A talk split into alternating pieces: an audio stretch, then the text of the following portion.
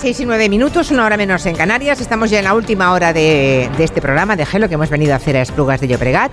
Ha sido muy agradable hasta ahora. Espero que no me lo estropeéis, señores y señoras del gabinete. ¿Pero por qué vamos a estropearlo? Lo vamos Ah, a mejorar. No, seguro, todo lo contrario. Estoy encantada de tener aquí sentadas a Angélica Rubio y a Elisa Beni. Y ahora una parte de la audiencia que ha venido a vernos os ha visto porque habéis llegado muy puntuales. Habéis llegado a las 3 de la tarde, ya estabais aquí. Hemos llegado varias veces. Hemos llegado a las 3 de la tarde, luego nos hemos ido de compras aquí en Esplugues, hemos vuelto otra vez, o sea que Bueno, nos han visto reiteradas veces. Habéis ido de compras al nuevo centro comercial de Finestrellas, me parece, y habéis Sí. arrasado las dos, ¿eh? Ahí, Javier- nosotras donde he sea. visto llegar con unas bolsas enormes.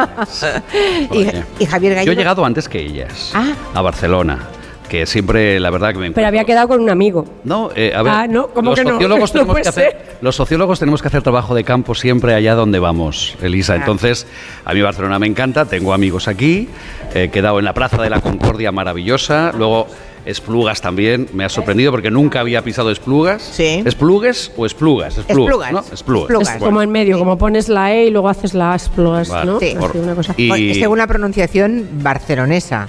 Eh, si fuera en, en, en Lleida, dirían esplugues. Ah, Claro, Depende, por eso- Pero aquí es esplugas. Bueno, y, y enhorabuena por estos, eh, estas eh, fábricas, por ejemplo, de cerámica que se rehabilitan eh, y se convierten en espacios para la cultura. muy chula. Eh, a mí me parece siempre maravilloso. Por cierto, ahí en la- al lado de la Plaza de la Concordia también había, eh, he visto esta mañana, una antigua fábrica eh, de vidrios, de, Sí, de- sí. de cristalería, De cristalería. que se ha reconvertido también en un espacio. eh, de- Que te han llevado tus amigos.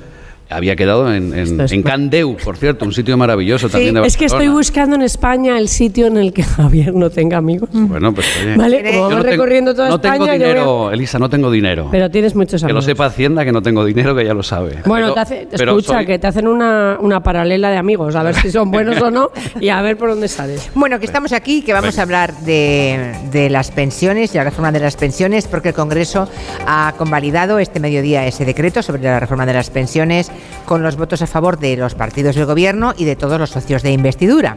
También tiene el visto bueno de los sindicatos y de Europa. Eh, mejora las pensiones mínimas al tiempo que intenta garantizar, eh, es lo que dice el ministro Escriba, la sostenibilidad ah, futura del sistema. ¿A quién beneficia y por qué no le gusta esta reforma ni al Partido Popular ni a los empresarios? Porque creo que se ha abstenido Vox, ¿no?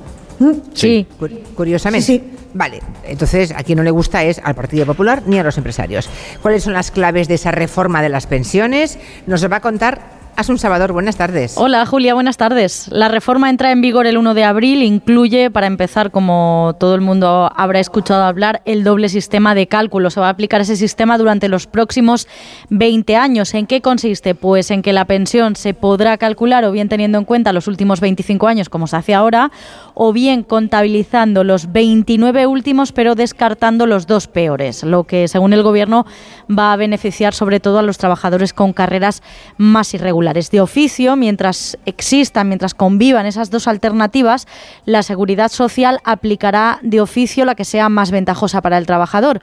Con esta nueva ley también van a cotizar las prácticas y se van a revalorizar por encima del IPC las pensiones mínimas y no contributivas. El mayor quebradero de cabeza en lo que hace a la sostenibilidad de las pensiones en nuestro país, sobre todo en el futuro a medio plazo, corto medio plazo, es cómo se va a financiar la jubilación de quienes lleguen a retirarse en las dos próximas décadas, en la de los 30 y en la de los 40, porque en esas dos es cuando se van a retirar los baby boomers. Por eso, la reforma prevé también un aumento de los ingresos. ¿Cómo lo van a hacer? Subiendo las cotizaciones, se van a incrementar gradualmente las bases máximas, se crea una cuota de solidaridad para grabar la parte de los salarios más altos que ahora no, no cotiza esa parte en el sistema actual y también van a ir subiendo gradualmente eh, lo que tanto empresarios como trabajadores aportan al mecanismo de entidad intergeneracional. Hasta aquí un poco las claves en bruto. Luego están las valoraciones. Varios organismos, entre ellos FEDEA y la IREF, han instado al gobierno a, a que rehaga los cálculos con los que ha diseñado esta reforma porque, según FEDEA, tal cual los han hecho, la seguridad social tendrá un déficit imposible en 2050. Esta mañana ha estado aquí en Onda Cero el titular del ministerio del que ha salido la reforma reforma, el ministro José Luis Escriba, y ha hecho abierta defensa frente a todas esas críticas que él considera una ocurrencia. Cuando ustedes oyen eso de las pensiones, este, será el 17% del gasto público en el año 2050, eso fundamentalmente es una persona que se pone en un ordenador, hace el escenario más negativo que se le ocurre sobre una serie de cosas y le sale. Es decir, aquí nos ponemos todos y podemos hacerlo el 17, el 18, lo que nos ocurre.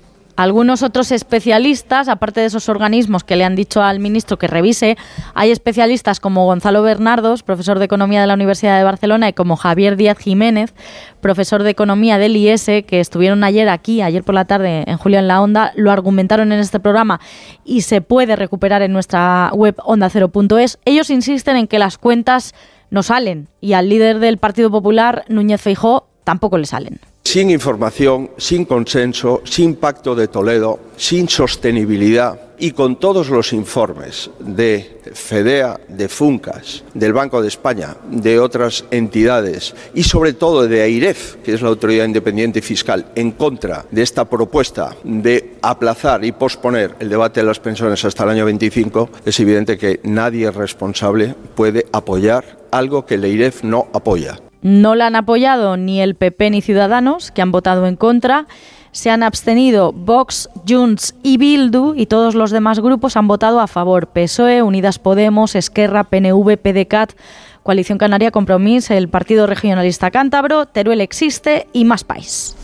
Interesante ese, ese dibujo, ¿no? esa foto final de quienes han votado a favor, quienes en contra y quienes se han abstenido.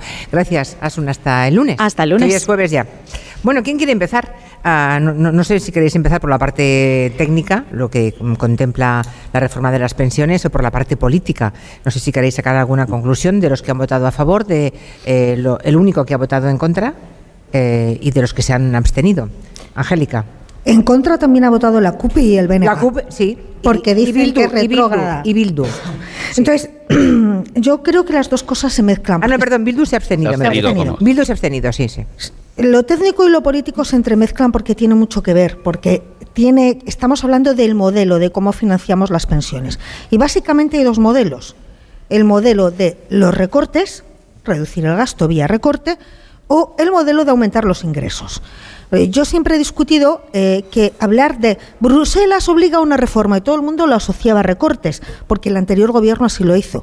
Cuando Bruselas pide reformas, eso no es sinónimo de recorte. Reforma no es sinónimo de recorte, para nada. Este gobierno ha optado por una reforma de las pensiones que aumenta los ingresos. ¿Cómo? Aumentando las cotizaciones a la seguridad social. Sobre todo en el segmento de los salarios más altos. Y sobre todo en la parte que tienen que poner las empresas. Por eso a la COE no le gusta. Porque la parte de las cotizaciones a la seguridad social que tienen que poner los empresarios sube.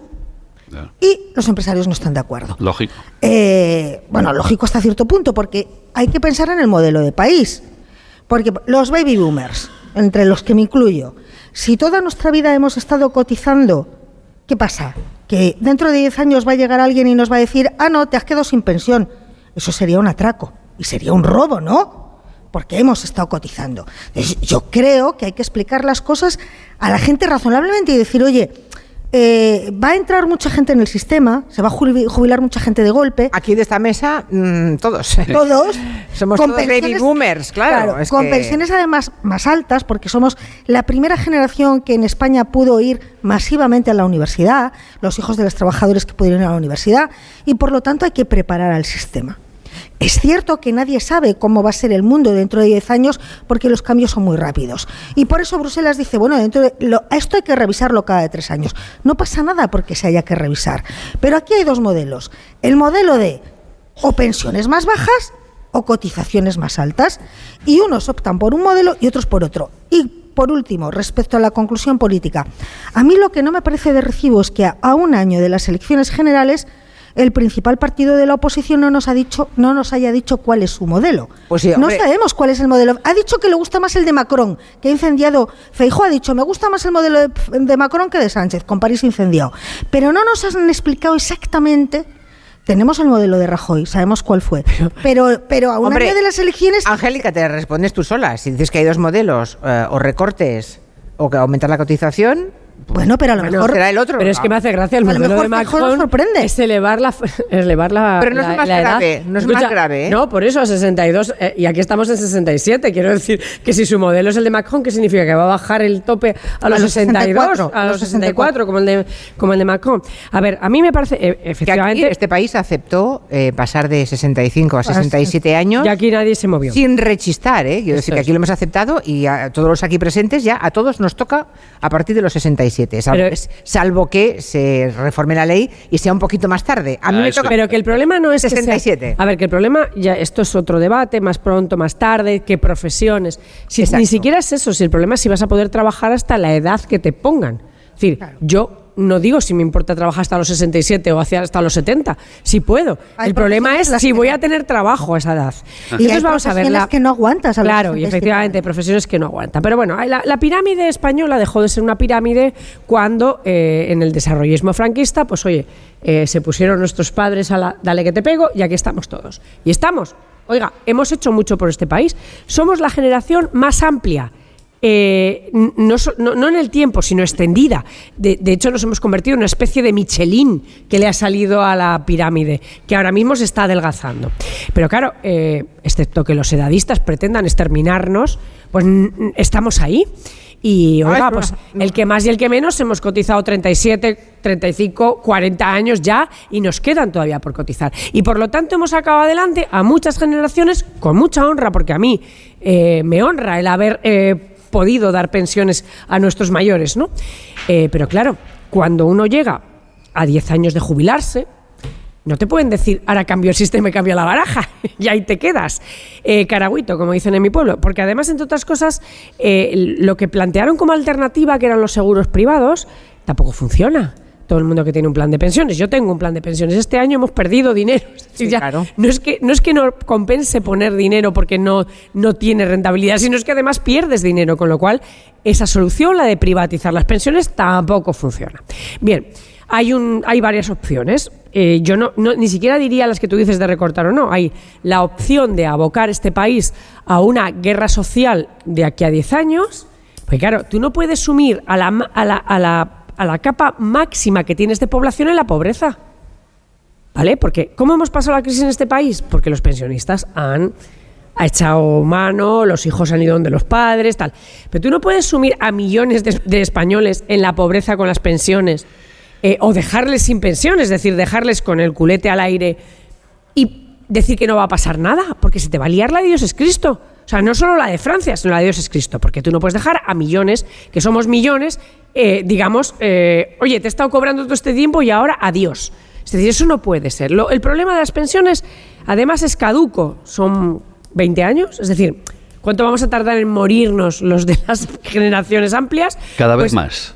eh, bueno, sí, pero Luego, no. luego hablamos de eso. Sí, cada vez más, pero no nos van a matar. O sea, ¿entiendes? A ver si te digo, estamos aquí. Hemos, hemos dado base a este país porque este país es lo que es, porque ha habido amplias bases cotizando y como no nos van a exterminar, excepto que nos hagan una agenesia o nos metan en un horno de estos de gas, pues como estamos ahí, Mm. estamos ahí y tienen que darnos una solución. Vale, entonces la portada, ¿te parece bien? Bueno, no termino de entenderla. Yo esto lo hablé hasta con escriba en persona, ¿vale? Vale, y luego me no termino de entenderla del todo, pero no la veo mal, porque en principio Vale. me parece, por ejemplo, que a mí me beneficia. Luego ya veremos a ti. A mí Vale. me parece que a mí me beneficia. Javier Gallego, ¿tú cómo lo ves? Venga. Eh, primer plano, político. No se puede eh, criticar a la oposición por votar no cuando no se le ha ni informado. Ni informado. Venga en ya. algo tan crucial. En Venga algo ya. tan crucial. Venga ya. En algo que debería ser un pacto de Estado. O sea, tenemos la algo- información, todo- Angélica, todos los españoles... que os he sí, mejor que- En algo que debería ser acordado parlamentariamente porque nos afecta por muchos años a todos los españoles. Entonces es tan, tan de cajón que no se puede criticar a los que votan no en algo que no se ha informado, que no se ha dialogado, que no se ha tendido la mano, que solamente se ha dialogado, claro, como el gobierno es el hotel de los líos, pues cuando acuerdan entre ellos y sus socios parlamentarios parece que hay- han acordado ya con todos. No, Han acordado unos y solamente con los sindicatos, con unos sindicatos. 170, sin atender, 80 y sin no sé atender. Ya no habláis de los empresarios, no. A los autónomos, que somos muchísimos en este país y sobre los que va a caer gran parte del peso y de la carga cuando somos los maltratados No, de esta pero ¿cómo que reforma. nos- cómo- termino cómo? rápido. Momento. Hablo del asunto político. Asunto económico. Esto es un parche. Esto es un parche. El propio escribá lo reconoce en el papel. Esto se va a revisar en dos años. O sea, algo que tiene que ser primero acordado políticamente y que tiene que proyectarse en muchos años para dar sostenibilidad, esa famosa palabra, se va a revisar en dos años. ¿Por qué? Porque el propio ministro sabe que es algo que caduca, que a lo mejor no cuadran las cuentas. ¿Por qué no cuadran? Porque una cosa es que se carga, habéis hablado aquí. Y- Voy a leer palabras textuales de alguien que dijo hace tres años, las cotizaciones sociales son relativamente altas en España.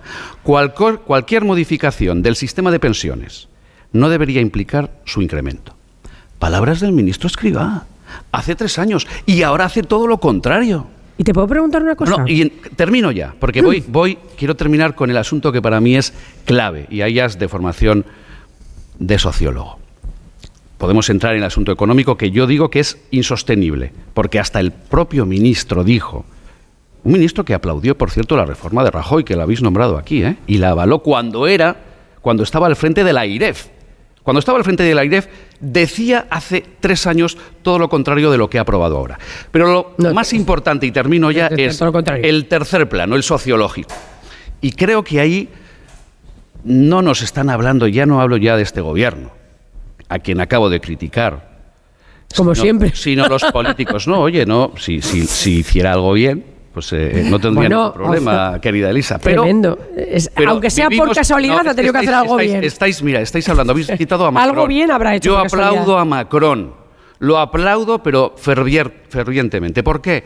Porque, oye, está haciendo algo que piensa que es bueno para su país a medio y largo plazo, más allá del problema que tenga interno y de su credibilidad. Esto, desgraciadamente, en política no es usual.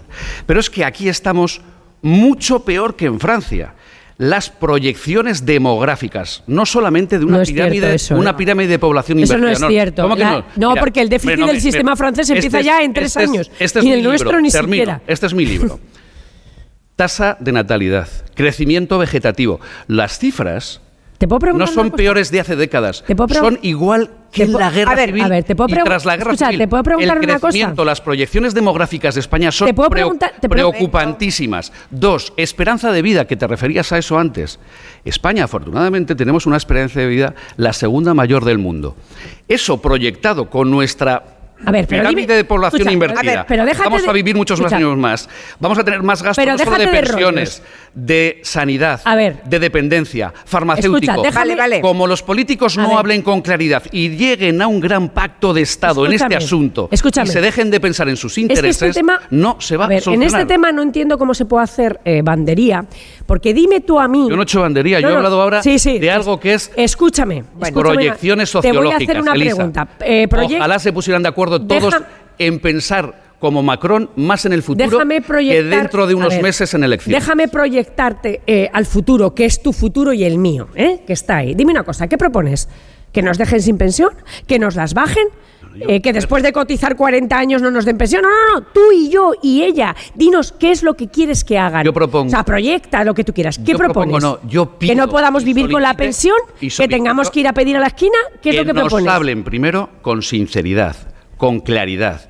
Que digan, esto es un problema a futuro. Ya lo sabemos. No dentro de dos años. Sí. Y hay que acordar ¿Pero cómo lo entre arreglamos? todos para arreglarlo. ¿Pero qué quieres acordar tú? Dime la Eh, verdad. O sea, si Tú y falta yo dinero... pagamos a los políticos para que lo arreglen. A ver, a no ver. lo vamos a arreglar en esta mesa nosotros. Entonces no defiendas, entonces no Lo defiendas. que no se arregla es ver, subiendo las escúchame, me parece- cotizaciones sociales a las pequeñas y Perdona, medianas empresas, a los perdona, empresarios me parece- y a los trabajadores. En este tema sí que me parece tonto defender lo que te puede perjudicar. Por eso te, te, eh, instaba al tema de que, de que estamos todos en el mismo barco, porque nosotros somos Claro. el problema. El problema somos tú y Angélica y Julia y yo somos el problema, ¿vale? Que somos las generaciones amplias. Por lo tanto, lo que Y te los que pregunto, vienen detrás. lo que te pregunto es más allá. No, no, no, no, porque los Sí, que sí, vienen, sí, no, sí. Son- muchos menos, son porque muchos son menos. Pero- y los soportan menos. Pero las el problema no te- a no, ver. no visualizáis dentro de décadas. Pero que es que me da igual. Año 2050, año 2060. Me- escucha, las proyecciones con la natalidad, el crecimiento vegetativo de España, Escucha, etcétera, me fanfinfla. son dramáticas, no te Escucha, fanfinfla, entonces sí, eres muy egoísta. Me fanfinfla, porque lo primero que te pregunto es, ah, que tú eres tan,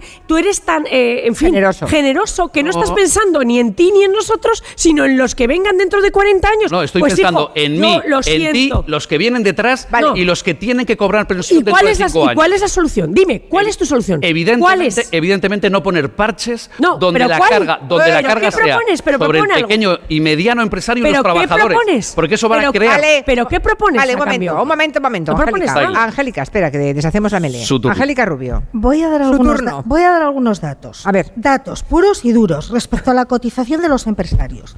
Mira, la cotización de los empresarios va a subir tanto, tanto, tanto que va a suponer un impacto de 23 céntimos en 2030 y 37 céntimos en 2050. Te doy otro dato. Fíjate si no van a perjudicar los costes laborales de las empresas, porque el coste laboral por hora en España se sitúa en 10 euros, el coste laboral, y la media de la Unión Europea es 15 euros. O sea que la matraca de que las empresas se van a arruinar por aumentar la cotización 35 céntimos me parece que no vale. De hecho, ningún economista lo está utilizando ya. Empezó un sector de la derecha con esa matraca y lo han dejado porque han salido los números, ¿vale? Eh, es que hay dos modelos. Mira, reformas en serio. José Luis Rodríguez Zapatero, Partido Socialista, hizo una reforma de las pensiones que elevó la edad legal de jubilación de los 65 a los 67, bastante más valiente que la de Rajoy, y el periodo de cotización de 15 a 25 años.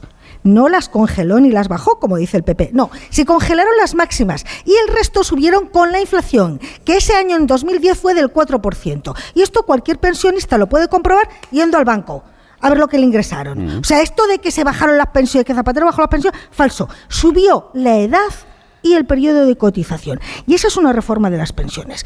Voy con más datos. Quedaron 67.000 millones en la hucha de la Seguridad Social. Que Rajoy del Partido Popular se ventiló. Pero se lo ventiló. Y sí que hizo una reforma Rajoy, que consistió en desvincular la subida de las pensiones del IPC de modo y manera que cada año que pasaba ibas, ganando, ibas perdiendo poder adquisitivo. Hasta tal punto que se había calculado que en 2030 se perdería un 20% del poder adquisitivo de las pensiones. Es que hay dos modelos, os pongáis como os pongáis. Y un modelo es pensiones más bajas y otro modelo es preservar unas pensiones dignas, Aunque sea con impuestos. revalorizándose con el IPC, aumentando los ingresos. que este debate- Porque eso, este perdona debate- que termino, Sí. termino. Eso de que el sistema va a quebrar porque no hay manera de aumentar los ingresos es mentira. Mira, estoy calculando, estoy consultando el, dato del déficit de la seguridad social que ya salió en 2022. Mm. Fue del 0,9% del PIB, el más bajo desde 2013.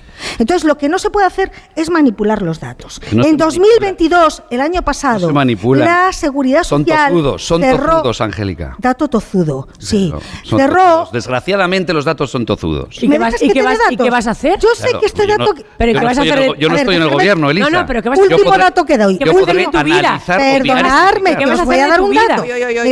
En periodismo hay una frase que dice que el dato no te estropea el relato. Pues te voy a estropear el relato. No- El año pasado, ningún relato. en el, año pasado se metieron en la hucha de la seguridad social 2.500 millones, que no se había metido dinero en mucho tiempo, te lo recuerdo. Y el año pasado el déficit de la seguridad social fue del 0,2% del PIB. Se siente. O sea, Sí. puede haber pensiones dignas en este país. Claro, lo que hay que sí, hacer, sí, lo que hay que hacer es garantizar los ingresos. Lo que pasa es que si tú vas con un modelo que solo consiste en bajar impuestos y nada más, venga, bajar impuestos o bajar impuestos, problema- pues no tendremos ni sanidad pública ni Pero, pensiones. Angélica, claro. Angélica, mira, si todo el mundo, todo el mundo quiere, todo el mundo. ¿Quién en esta sala no quiere que los salarios sean más altos, las pensiones sean más dignas, eh, se distribuya mejor la riqueza? Pero ¿quién, quién, quién no quiere? Por eso votarán a quien les, les- vaya a dar no, eso. Pero perdona, claro, es que, es que, es que ese es el objetivo. Déjame terminar una frase. ese es el objetivo que tenemos todos. El camino para llegar a ese objetivo es el distinto. Exacto. Por tanto, Claro. hay vacas que si las ordeñas demasiado dejarán de dar leche. Y por ¿Y tanto, eso cuándo se produce? Porque por normalmente tanto- las vacas, cuanto más las ordeñas. Bueno, no. Bueno, a ver, a ver, a ver, Elisa. Luego te dejamos me han entendido perfectamente los que me han querido entender. Los oyentes, cuando ahogas. Porque claro, los impuestos que habláis, los impuestos... Oye, habla. Bueno, es que vuelvo a decir que es que el Es que señor para escriba. que la vaca de el leche hay que darle de comer. No, no, pero A es la que vaca hay que darle de comer, ¿sabes? Esto, te vuelvo a leer Claro, la frase claro. textual del ministro Escribá hace tres años, diciendo, oiga, que las empresas que son pequeños, medianos empresarios autónomos como yo, si se les ahoga, evidentemente eso va a hacer ¿Con que haya 35 menos impuestos para ahoga? pagar, para pagar. No, no, no, no. ¿Con no, 35 no. Mira, céntimos se les ahoga? La proyección, Venga ya, la proyección hombre. de esta reforma es que los autónomos van a contribuir con el 40%. Los autónomos cuya ¿Cómo con el pensión media, 40? la pensión media de los autónomos son 930 euros, la media en este país. Y dos, ¿sabéis? Hablando de cifras, mira, 11.000, casi 12.000 millones de euros. Una brutalidad se ha pagado en marzo Pero de una- pensiones. escucha una de todo tipo de pensiones. Sí, mira. Vale, un 10 y pico por ciento más que el marzo del año pasado.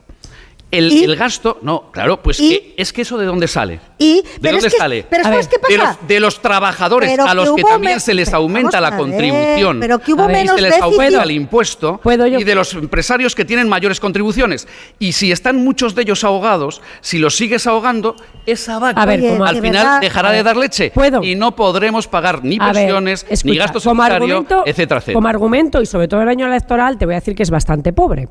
¿Por qué? Sí, lo tuyo rico 5 Sí, lo te, voy, de, te voy a decir lo de los otros es No, pobre. es bastante Bueno. pobre, te voy a decir por qué. Porque es un argu- el argumento este conservador que es como eh, vendrá algún día el apocalipsis y no por- es, es progresista ¿Puedo porque hablar? intenta progresar. ¿Puedo hablar? Porque con el progreso, a lo mejor, de ciertos deja- caminos, te deja- llegas a objetivos mejor Bien. Vale. y se progresa. Bien, pues digamos, digamos que es sacrificial. Es como lo de a ustedes les tengo que ¿no? sí, Es buscar que haya más Pero puedo- ingresos y medios para pagar A ver, pensiones a, futuro. Perdona, es mi, es mi plan, es mi tiempo. Bueno. Sí, pero si tú piensas que diciéndole a la gente, mira, yo tengo un padre que es pensionista y que tiene que pagarse la resi y que no le llega y que le, le tenemos que ayudar y que si me- le suben la pensión y se la revalorizan, a mí me parece estupendo, ¿vale? Y a él también. Eh, y a muchos de los que nos están oyendo también, eh, y el que, el que cree que se va a jubilar, eh, y, y nos vamos a jubilar todos, el que intenten as- eh, asegurarnos que vamos a tener una pensión digna cuando nos jubilemos, también nos parece muy bien. Entonces, el argumento que tú traes a esta mesa, y el que trae mucha gente de la derecha, es, señores, derecha y que, y, pues, me- que solamente la déjame derecha, hablar. derecha. Es bueno, que- eh, escucha, mira quién ha Oye, votado que hay qué. economistas, que hay economistas de izquierda que están criticando esta reforma de pensiones. Vale, ¿puedo hablar? Hombre, Elisa, no, no pongamos etiquetas para descalificar algo que es de no es una común. etiqueta. La historia es la siguiente. Hay dos modelos, como dice ella. Entonces, el modelo de, oiga ustedes, les voy a tener que putear ahora porque parece ser que el apocalipsis vendrá dentro de 10 años, de 15, de 20, apocalipsis now. Entonces, como vendrá el apocalipsis, mejor les puteo ahora para cuando venga un apocalipsis que no sabemos si llegará porque usted ya no va a estar sobre el planeta. ¿Sabes lo que pasa? Que eso, mm, en fin, para comprarlo hay que tener eh, en fin, una ideología muy ferviente, ser prácticamente creyente y además que no te afecte Pero- el tema. pero fíjate, si Porque hablado- si te afecta el tema no puedes comprar eso Mira, jamás. evita- es decir, evita las nadie puede comprar eso. Evita las etiquetas. Y que a mí me digas que en 2055 no sé qué va a pasar, mira, yo no sé si viviré en 2055, ¿vale? Si a mí alguien me dice que yo cuando dentro de 10 años me tenga que jubilar después de cotizar 40 años y de sostener a varias generaciones de españoles, voy a tener mi pensión, que mi padre va a tener su pensión y que lo van a hacer eh, en base a subir los impuestos cuando todavía se pueden pagar y sobre todo a las empresas, pues yo te diré, pues ¿qué quieres que te diga? Si en 2060 la inteligencia artificial, el mundo, el apocalipsis, Amenadiel y eh, los dioses de no sé qué van a bajar a destruirnos, pues no sé qué decirte. Entonces, a Pero la, es- a si la no se hora trata- si no se trata de No, eso. es que tendréis que Se dar algo, es decir, es que Feijó no ha dicho nada Pero alternativo. y- es que yo, yo, mira- necesitaré algo alternativo para decir, oiga, pues eh, mm, lo que me está diciendo en comparación con esto, racionalmente lo veo o no. Eso es no, cierto, pero solo decís el apocalipsis. No, entonces, no, no, no, no. Apocalipsis o muerte, yo prefiero pensiones. Ya está, o sea. Oiga, es- no, yo- hombre, claro, ¿quién no quiere? Es que, es que vamos a ver, ¿quién no quiere pensiones? ¿Quién no quiere sanidad pública? Vuelvo a lo mismo. Pues ¿cuál es la Ese alternativa? es el objetivo. No, Javier, ¿cuál es, que- la alternativa? que no la puedes dar porque Feijó no la sabe tampoco. Pero entonces- dale con, con Feijó, que tenéis un- una cerrazón, que yo no estoy. Yo estaba hablando antes de datos de sociología no pura y dura. que no es de, cerrazón. de demografía pura Escucha, y dura. O gobierna Y Sánchez, o gobierna Sánchez, o gobierna Feijóo, ¿de acuerdo? No hay mira, otra alternativa. niños- Entonces, los niños- o aceptas la reforma de ahora, o me dices Los que los que vengan tienen otra alternativa de, de reforma. Vale. No me puedes decir, ¿Sabes lo no, sociología. No, Pero- ¿cuál es la santa alternativa de, de reforma? Yo lo que lo único y yo la analizo y te digo si me convence más o no. No que solicito, que exijo y que anhelo es que se pusieran de acuerdo de verdad los políticos Qué de un signo y de otro no, qué bonito no. Es Que toquen la ya guitarra y que ya digan llega la hora de que en and love y en que un se besen que en la boca. Bueno, tú, tú banalízalo y, fro- No, y es que- pero es que ese no es un proyecto de este pensiones. Problema, este problema, este problema. Y no solamente Vale, este. vale, Mira, el estado de bienestar, no solo pensiones, gasto sanitario, farmacéutico, los niños que están naciendo hoy en Esplugas, su esperanza de vida es de 100 años. Hoy en España, un bebé, su No te espera- preocupes. las proyecciones de vida escucha, no te son de 100 preocupes, años. Que cuando los bebés Si que han queréis nacido hoy no ver- vivan, si queréis no ver habrá el un problema- mundo que ni tú ni yo conocemos, Bueno, ni pero es que me sabemos. da igual, pero yo estoy Claro, hablando pero es que ni sabemos las que implicaciones ref- que tendrán, Vale. ni si trabajarán los Hay robots, reformas no lo que son sabes. parches y Cerramos no solucionan el micrófonos. problema futuro. Cerramos micrófonos. Pues danos una, que nos Cerramos micrófonos, Joan Quintanilla, por favor, por completo, salvo el mío, porque si no, no hay manera de deshacer ah, este cuerpo a cuerpo. con Julia Otero. La única solución real, real a las pensiones en este país, que es un problema mucho más grave que la inflación y que todo eso, es desvincularlas de los presupuestos generales del Estado y pagarlas con un impuesto específico. Y ese impuesto, me juego lo que queráis, va a ser a la luz, al gas, al agua y a los combustibles. Hay un tercer remedio, porque se puede incrementar los gastos, se puede recortar, pero es que lo que se puede hacer también es gestionar mejor, ver en dónde se nos está yendo el dinero, porque hay auténticos agujeros negros de gente colocada, de gente chufada. A lo mejor lo que hay que hacer no es ni recortar eh, en las jubilaciones, ni eh, exprimir más a la gente. Bueno, ah, otra señora aquí, estamos en el Spy Yo voy a Baronda. Yo voy a decir que estoy más de acuerdo con el argumento de Lisa que con el argumento de Javier. Porque lo de las pensiones no se puede calcular a tan largo plazo, no se puede, es una cosa y lo que están haciendo a mí me parece bien. Yo no tengo que decir que a mí me beneficia o me perjudica, pues yo he trabajado 46 años y tengo una pensión pequeñísima. 46 años cotizados, ¿eh? Pero los últimos, este micrófono delante de los últimos ahora. años fueron malos y eso me ha perjudicado un montón. Pero ese es mi caso, cada caso es de una manera. Y lo que está claro es que los que tienen que hacer algo y lo que han hecho, yo estoy de acuerdo con Elisa. Muy bien. ¿Alguien más aquí presente quiere decir? Si hay otra persona. Ah, había alguien más también. Hola. Hola. A ti te falta mucho para la jubilación, ¿eh? Mm, Muchísimo. Gracias. Eh, estoy el Ecuador. 46 No funciona ese micrófono. A ver. 46 años Sí. eh, de edad. Entonces, un poco en el Ecuador. Eh, quería decir dos cosas. Primero, que estoy encantado de estar en un bolo de gelo, por fin, aunque vivo en Barcelona. Qué bien. Y Te has venido estas plugas. Me he venido corriendo, saliendo de trabajar y he llegado al gabinete, por lo menos. Qué bien, qué bien. Muchas Así gracias. encantado de eso. Y después que creo que sí que hay mucha ideología en la política de pensiones y que se ha demostrado a lo largo de los años los distintos gobiernos. Creo que hay que destacar que los autónomos son, yo ahora no lo soy, pero lo he sido, los grandísimos olvidados también en, en las pensiones y que la gran pregunta que yo me hago y mucha gente de, de mi edad es la pregunta clave de mm, ¿cobraremos mm, pensiones? Y yo creo que esta reforma express o como queremos llamarla mm, va un poco en el buen camino. Desde luego el, el modelo Macron, un socorro. Bueno, sí, tan, tan socorro que están incendiando a Francia. ¿eh? Veremos qué ocurre. Muchas gracias. Bueno, ¿qué os queda por decir entonces? Una, otra, otra oyente más, usted dirá. Mira, a ver, yo mm, me, me- siempre he sido socialista. Me acuerdo cuando mi padre contaba que se metía debajo de los coches por las pelotas de goma y demás. Sí. Y veo que ahora en este país no nos movemos por nada. Nos están dando palos por todos los lados y aquí nadie se mueve. Luego, otra cosa, creo que hay temas eh, eh, como son sanidad, pensiones, educación y demás que no se sientan a trabajar. O sea, yo, yo como, como ciudadana no tengo impresión de que se sienten a trabajar. Simplemente aprueban una cosa y cuando entran otras la tumban. Y así llevamos mm, décadas sin tener leyes eh, firmes ni, ni patrones donde seguir mm, una dirección que se pongan de acuerdo y trabajen, que para eso cobran. Que hubiera una política de Estado, por ejemplo, en temas educativos, Claro, y, sí, claro. que, que salvara las alternancias en el poder. Sí, pero eh, lo hemos dicho tantas veces eso, ¿verdad? Y mm, es verdad que no ha ocurrido. En las leyes educativas hay tantas como ministerios y ministros han ostentado esa cartera, efectivamente. Yo quisiera volver con los datos. Sé Volvamos. que he estado muy pesada con los datos, pero creo que es importante. Siempre se nos dijo que tenía que haber contratos temporales porque si no se iba a disparar el paro. Y se aprueba la reforma laboral, que se tienen que transformar los contratos en indefinidos y se afirmó, se dijo durante dos años que esto iba a disparar el paro. Hemos visto cómo contratos indefinidos y el paro ha bajado. Por lo tanto, es un axioma que es falso.